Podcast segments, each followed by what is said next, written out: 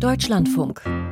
Computer und Kommunikation. Cybererpresser sollen im letzten Jahr gut eine Milliarde Euro erbeutet haben. Unsere erste Nachricht im Info-Update von und mit Piotr Heller. Das meldet die auf Blockchain-Analyse spezialisierte Firma Chainalysis. Demnach hätten sich die Zahlungen an Cyberkriminelle im Vergleich zum Jahr 2022 verdoppelt. Erstmals hätten die Kriminellen es geschafft, die Marke von umgerechnet einer Milliarde Euro zu knacken. In dem Bericht heißt es, 2023 markiere ein Comeback für Ransomware. Das sei eine deutliche Umkehr des Rückgangs, den man noch 2022 beobachtet habe. Bei der Cybererpressung dringen die Angreifer zumeist in Computersysteme ihrer Opfer ein, verschlüsseln sie und verlangen Lösegeld, um sie wieder brauchbar zu machen. Der deutsche Handel fordert eine härtere Gangart gegen chinesische Online-Marktplätze wie zum Beispiel Temu.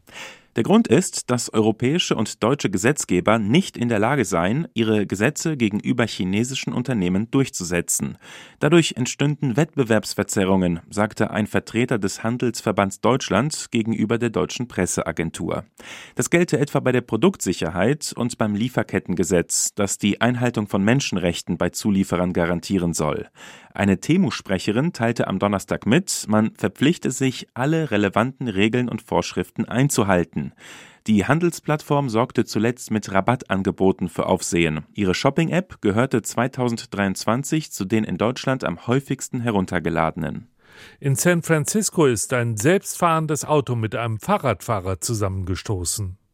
Es handelt sich um ein Auto von Waymo. Laut Angaben des Unternehmens sei das Fahrzeug auf eine Kreuzung gefahren, wo ein anderes Auto den Radfahrer zunächst verdeckte. Als der Fahrradfahrer ins Sichtfeld des selbstfahrenden Autos kam, begann dies zu bremsen, konnte den Zusammenprall jedoch nicht verhindern. Der Fahrradfahrer wurde leicht verletzt. Kalifornische Behörden untersuchen den Vorfall derzeit. In den letzten Monaten sorgten selbstfahrende Autos der Firma Cruise für Sicherheitsbedenken. Eines davon hatte eine Frau bei einem Unfall mehrere Meter mitgeschleift. Das Unternehmen hat den Betrieb vorerst eingestellt.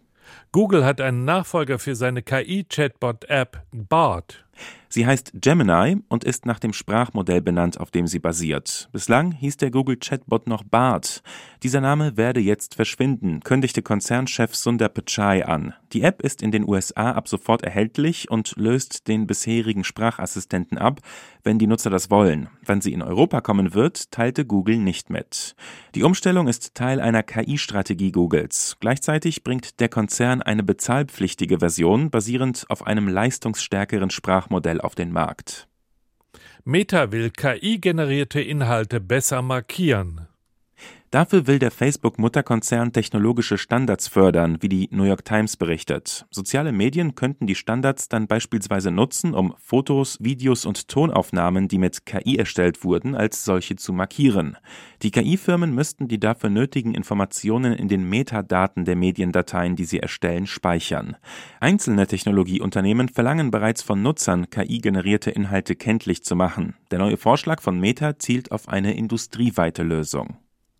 Der Chef des KI-Unternehmens OpenAI will die Halbleiterindustrie umgestalten.